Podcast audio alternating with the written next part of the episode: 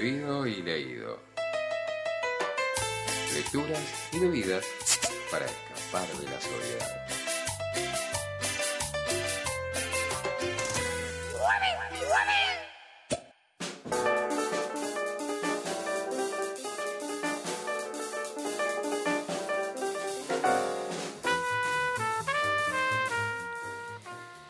Bueno, como bien lo anunciaba la cortina, eh, estamos con Bebido y Leído en este martes.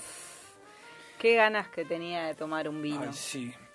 Y le traje otro- eh, estas dos propuestas. Bueno, el libro ya lo anunciamos. Sí. Pero lo que pensaba es cómo coinciden a veces las, las dos propuestas que traigo. Mm, Porque ¿Cómo son, son propuestas eh, con una impronta, con una filosofía y con unas convicciones impresionantes. Lo que están probando, que ya eh, Gorrini y Ha sido logró- descorchado. Logró mm, abrir, perdón, estoy, Sí. estoy un poco lenta. La ¿no? palabra es ¿Qué- de abrir. destapar, descorchar. No, hay una interferencia que me está, me, me está Mm. distrayendo. Bueno. Bueno, Tranquilo. es así. Traje eh, el Malbec 2018 de la bodega Familia Sechín. Sí. ¿Por qué digo que eh, tiene una, una filosofía y unas convicciones muy importantes? Porque desde, su- desde sus comienzos hacen vinos orgánicos. Mm. Orgánicos ¿Qué es? eh, son vinos que están elaborados en un ambiente natural, sin uso de agroquímicos, Mm. sin intervención de, de elementos por fuera del proceso natural de la fermentación de la uva y de las cosechas. Eh, la familia de esta que fundó esta bodega llegó en 1910 de Italia Sí, y, de para ahí el primer centenario de la patria, ¿eh? y ahí se sucedieron tres generaciones de eh, hacedores de- del vino. Los que llegaron, el señor, ¿cómo se llamaba? Lo tengo acá anotado, Santiago Sechín, llegó con María en 1910 y trabajaban en bodegas de, de- de señores y a su vez hacían su propio vino que vendían por su cuenta. Bien. Desde ese comienzo tuvieron la filosofía de que los agroquímicos no intervengan en sus en sus plantaciones. Bastante primerizos, ¿no? En este tema. Sí, sí, sí. En realidad, ¿No es más una movida tendencia de los últimos años todo lo que tiene con lo orgánico? bueno, justamente quería hablar de eso, porque Eso. ¿qué, qué pasa? El proceso que usa esta bodega es el que se usaba antes, es un proceso tradicional. Hmm. ¿Qué pasa? El, uso de los agroquímicos a- eh, arrancó más o menos hace 80 años. Entonces ahora está la moda de volver, pero ellos siempre, desde 1910, en 1910 llegaron, llegó, bueno, la, primera parte de la familia, en el 59 fundan la bodega propia, o la segunda generación puede comprar su, su bodega, su finca, y la, la segunda generación que sigue la bodega continúa con esta, con esta filosofía. Son eh, no solo vinos, sino que hacen aceites y jugos orgánicos, sin TAC y veganos. Mirá. Eh, Sí, y tiene fue- todas las, la- las calcomanías tiene acá. todo, tiene todo, lo hacen desde siempre, no lo hacen por moda ni por un movimiento, sino que fue fue una filosofía familiar y un cuidado de la tierra, un, un proceso muy bien pensado del tratamiento de la uva que eh, bueno, arrancó en 1910 y continúa hasta el día de hoy. Es Hasta el una- corcho tiene orgánico, Exacto. leí. Hasta el corcho tapón es, vegano. es orgánico, eh, tuvieron la certificación eh, en el año 2001 y fue una de las primeras bodegas en tener esta certificación. Te digo Eh, una cosa, sí. es muy rico, porque todo Es- esto no tendría eh, gran valor si no fuera tan rico, ¿no es cierto? Cual. Todas las buenas intenciones veganas. Exacto, hay un triple cuidado de... Total. No, sí, del ambiente, hay- hay cuidado del ambiente, del, del proceso del vino y efectivamente vas a tener un, un mejor efecto mañana después de que te tomes este, este vino, Bien. un vino donde no está intervenido por... Es más el después que, que en el momento, lo que, lo que a uno le, Exacto. le llega. Bien. Y lo que, lo que, lo que dice el dueño de, de la bodega eh, es que hay el- los productos que se usan para la conservación, en definitiva, cuando vos abrís el vino, se terminan eh, descomponiendo, por decirlo de alguna manera, más rápido. O sea, ter- es- se terminan aireando más rápido. Clarísimo. Eh, el sabor es riquísimo, no sé si no sé si lo notaron. Yo no, no- no noto diferencia con un vino que no sea orgánico, pero como decís vos, quizás mañana sí. Mañana vas a notar Bien. la diferencia. Bueno, tiene, tiene bastante cuerpo, un sabor Mm. a ciruelas, eh, frambuesas también. Nada, es, eh, bueno, es un vino que está más o menos 600 pesos. Si se encuentran de, de 600 para abajo es un buen precio. Busquen el chino, a veces están escondidos. ¿Este es chino? Eh, esta es el, el- sí, ¿Sí? tesoro chino. Muy bien. Este es oro chino. Em, y bueno, eh, súper recomendable. Frambuesa y grafito. Sí, no conozco el ¿Qué es grafito. el grafito? Creo que sé. A A ver. mm, Es donde se, cuando guardan el vino, en vez de Ah, ser verdad. madera, el grafito es la piedra. Entonces Ah. em- eh, toma ese, Claro. e- ese aroma. Muy en vez de estar en barrica, está en grafito, que es más poroso. Usted hizo Me la sorprendí. visita de las bodegas, me sorprendió. que Sí, tenés razón. Tantos años de bodega, de viajes de Vos- prensa, sí, claro. de mucha- gacetilla, mucha gacetilla. grafito, claro. Claro, el grafito, que sí, qué bien, qué, qué bueno que estás, Gorrini. Bueno, este, este vino es exquisito. Y hay un, un vino que es eh, de esta misma línea de familia Sechim, Hmm. que es sin sulfitos, Mm. eh, que es el producto que le ponen para, para conservar el vino. eh, y es el primero, una de las primeras bodegas que hace un vino sin, sin sulfitos. Bueno, tiene proyección internacional esta bodega, es lo más. Y están trabajando con el INTI para ver el desarrollo de muchos productos. Qué bueno. Sí, con, con, esta, con este cuidado que tienen. Y traje un libro Sí. y me gustaría arrancar por el poema. Dale. Porque se arranca por donde hay que arrancar. Vamos. 32.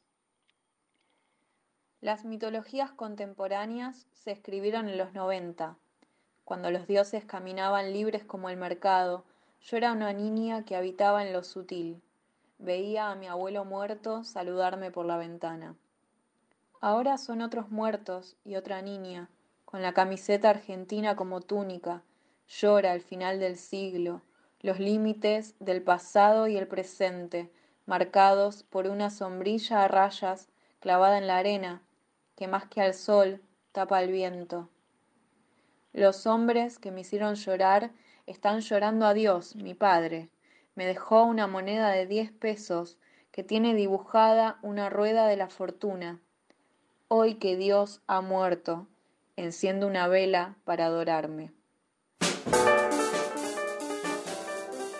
Estábamos escuchando a Florencia Di Paolo, autora de La extinción de, de nuestro mundo. Es un libro, es el primer libro de ella, de Florencia, que es, eh, nació en el año 93, es de Coronel Pringles, es Siempre gente chica. ¿viste? Yo ahí, yo estoy con la juventud. Está bien, me gusta, me No, gusta eso, ¿no? Me encanta. No, yo, yo he puesto a los jóvenes, los Sí, jóvenes sí, son sí. el presente y son el futuro de este país, y así como la literatura. Las voces nuevas. La voz es No sé nueva. qué se ríe. No, me río porque cada vez que, que traigo un autor joven, ¿no? Nos ofendemos No, no. nosotros. Un No poco sé nos si me quiero... Hacemos cuentas, todo, es, No es muy raro. Tienen, Sí. tienen 15 años estos pibes. ¿Cuándo Claro. empiezan a escribir? Claro, no sé, son del 93, bueno, no sé. La bien. sensación es un poco de qué bien la juventud y a la vez un poco de bronca. Claro, como, te voy a como- ser sincero. Como, Como, qué bien la juventud y qué bien la juventud. Pendejo. Es como la- Y yo no sé si quiero pertenecer o algo, ¿viste? Que traigo los... eh, eh, traje la generación del 93. Sí. Voy, eh, voy tres libros seguidos de generación del Bueno, hay 93. algo, hay algo ahí en esa Ojo. generación, hay que, hay que, hay que estudiarla. Ojo, eh, tiene mucho para decir. Bueno, Florencia Di Paolo es, eh, es docente también, es comunicadora social y fundó en el 2019 Ediciones Tutuca, eh, que tiene algunos libros publicados ya y entre, entre el catálogo se encuentra este libro que tiene eh, una mezcla entre poesía y microficción. Digo, eh, Mm. es un poemario con algunos elementos de la microficción. eh, está compuesto por 38 textos, que para mí son 38 movimientos o 38 escenas. Y como el título lo sugiere, habla de la extinción de un mundo, habla de un mundo que desaparece, un mundo que no va a ser igual. Por supuesto que al principio y, y- y también como está, mm, es- está escrito, hay algunos episodios de pandemia, algunos episodios del aislamiento, es Ah. bastante actual en ese sentido, pero no solo habla del aislamiento que se produjo a partir de, de la pandemia del COVID, o sea, sí, es uno de los temas, pero es un disparador, ¿no? ¿Qué pasa con los aislamientos que hemos hecho a lo largo de nuestra vida aislamientos de personas, de situaciones, de relaciones, eh, momentos en que eh, momentos en que nos fuimos a nos fuimos a algún lado para despejar la bocha.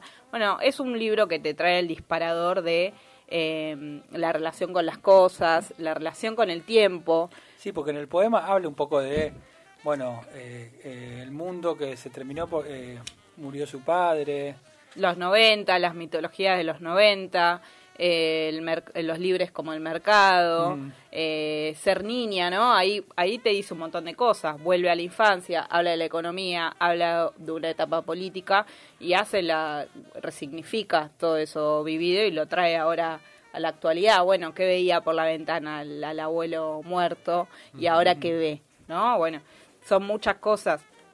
Por ejemplo, ¿no? Un- uno de los, de los disparadores que me hizo pensar es esta, esta parte de un poema. Dice, voy a llorar tu muerte, pero no voy a llorar la extinción de nuestro mundo. Bueno, que me trajo, me trajo una pregunta, ¿no?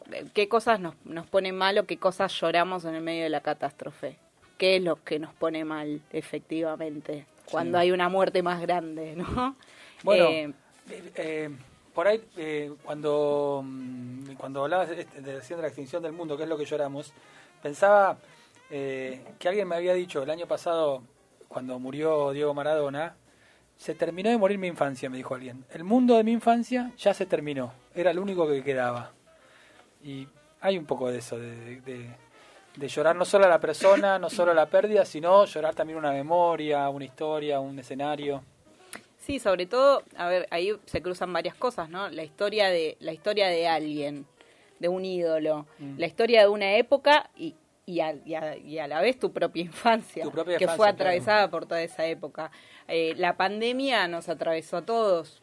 Y la, y la extinción de un mundo, del el famoso, eh, este, este mundo nuevo, mundo normal, es, es la extinción de, de otros tiempos también. La, la normalidad tal cual como la, conocimos ya no va a, a ser lo que era y en, y en este libro hay hay varios indicios de, de, de esa, de esa conclusión. Eh, y, por ejemplo, hay algunos poemas donde habla de la cocina, de la pava, eh, donde hay- son poemas más de observación, donde vos escuchás el sonido que te dice del gatito tomando agua de la canilla o caminando por el pasto. Bueno, ¿qué pasa con el tiempo cuando tenemos más tiempo ocioso? Digamos, cuando tenemos tiempo para pensar lo que estamos haciendo. Eso lo va enumerando, lo va narrando, son poemas eh, bastante narrativos, actuales, pero que a su vez funcionan, digamos, no solo para una época, sino para pensar un montón de actualidades ¿no? que, que nos, fueron, nos fueron pasando. Eh, hay mucha presencia de la memoria, hay mucha presencia de la familia, de la infancia, de fachadas del vecindario que se, que se vuelven a ver, de las nociones del peligro, de las nociones del miedo. Bueno, ¿qué va a pasar con la gente cuando la vuelva a ver, cuando me la vuelva a cruzar? Eh, Sí, la incertidumbre.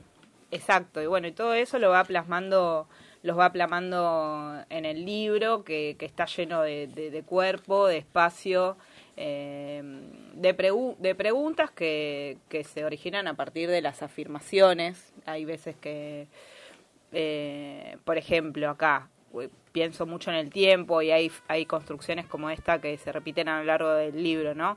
Todo el día una sensación de comienzo. Bueno, ¿cuántos tuvieron Sí. esa sensación? Ese día de la marmota. Eh, Son formas nuevas de vivir los días. Hacemos lo que podemos. Increíble, además, pensamos. encon- encontrar la sensibilidad para poder eh, describir esto que además es tan reciente. O sea, yo todavía me siento como muy inmerso.